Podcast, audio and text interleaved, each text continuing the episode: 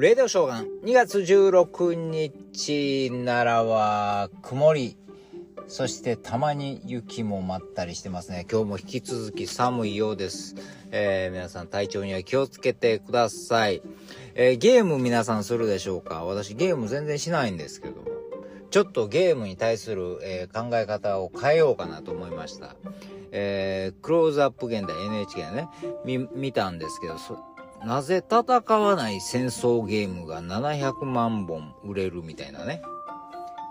ゲームってもう、もう、もうほんまもう昔のゲームとかばぐらいしかわからないから、あれなんですけど、大体戦うもんやと思ってた。ね。なんかまあそれは、えー、相手をやっつけたり、まあ対戦する相手に勝ったり、まあそういうなんかイメージがあったんですけど、全然違うんやなよくわかりました。えー、まあこれはポーランドのゲーム会社が作ったんですかね。This War of Mine。えー、ウクライナ、ウクライナのね、市民の日常を描いたゲーム。だから、戦争ゲーム言うても、兵士が主役というか、兵兵士にが、ではなくて、無力な一般市民の日常を描いてるゲームなんですね。だから、急に爆弾が落ちてきたりですね、攻撃が始まったりとか、食べ物がないから、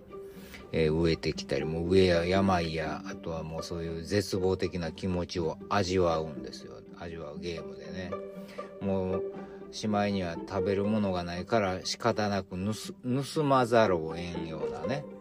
そういうリアリティ。だから自分が本当に戦争の、前線で戦うんじゃなくて、その巻き込まれた立場になる、体験できるんでしょうね。だからそれを、えー、やった、えー、学生さんとかはですね、ニュース報道よりゲームの方が戦争の実態がリアルに伝わ伝わったと。だからもうやった後、あのー、何？親戚見てるような気持ちになると。そのぐらい、えー、なんかこう、考え方が変わってしまったというかね。まあまあ、これも、その作った人も、戦争は自分にも起きるかもしれないというえー、実感が持てるっていうふうなことを言ってましたけどね。ああ、そうなんやな、すごい。だからね、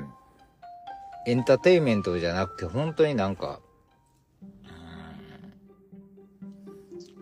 うん、なんやろうな。もう小説であったり映画みたいなもんやなっていうかゲームってっていうかね、感じましたね。で、もう一人、あの、気になったというか、ロシア人のゲームクリエイターも紹介されてたんですけどね。まあ、今日本に逃げてきてるというか、避難してるんですかね。だから、もともとロシアでやってた、ゲーム会社やってたんやけど、もう戦争でそれどころはなくなって、などうしてこうなってしまったんかなとか思って、ウクライナにも親戚いてるしとかいう感じやったんですよね。もう絶望、この人はこの人でやっぱり絶望的になるわけですよね。ロシアの。えー、別に兵士じゃないし。ね？で、もうもっと平和でいたいわと思ってたら、そんなんだったから。で、ゲーム、日本に来て、ものすごく日常の尊さを感じるって、感じてると。で、自販機でジュース買ったら、なんか音楽が鳴ったら、あなんかこういうのも平和でいいなって感じたりとか。あでで、最終的にコンビニっていうのが、すごく引っかかったみたいですね、この人には。コンビニ淡々とこうレジを売ったりこう、えー、接客する姿を見て、あ、あ、なんかこれいいなと思ったんでしょうね。コンビニのゲーム作ってましたよ。もうほんまだから、レジ打ちしたり商品陳列したりする、して、あの、接客するゲームなんですけどね。で、そういう日常っていうのはすごくありがたいんやというのを体感できるんでしょうね。まあ本人はもうほんまリラックスできる場所やし、ゲームをやってて楽しいとか嬉しいとか感じる、本来は感じるようなもんであってほしいようなこと言ってたんやけどね。あ、それとそうそうそう。その一瞬一瞬、なんとない日常っていうかね、その一瞬一瞬っていうのはもう二度とないっていうのも、感じてるようなこと言ってましたね。確かにね、普段文句とかばっかり言うててもね、仕事、仕事忙しいわとなとか言うてるけど、そういう日常って意外と、うん、ありがたいんですよね。普通にご飯食べられて、えー、普通に生活してる時っていうのはね、その時わからんだけど、いざこう、まあまあ戦争は体験してないかわからんいざこう、あの地震とかなんか災害がにあったり時にね、ああ、なんや、普通にあの時の日常っていうのはありがたいなって、そういう時感じるじゃないですか。なんか当たり前のことができなくなった時。ね。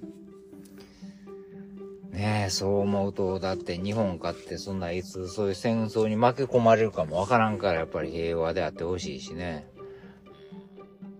だからこういうゲームを作ってる人らを見て、ああ、ちょっとゲームの見方も変わったし、えー、やっぱり日常宇宙のあれ、最終的にはやっぱり平和っていうのはありがたいなっていうのを感じられましたね。えー、ちょっとゲームもやっぱりやってみようかなと思います。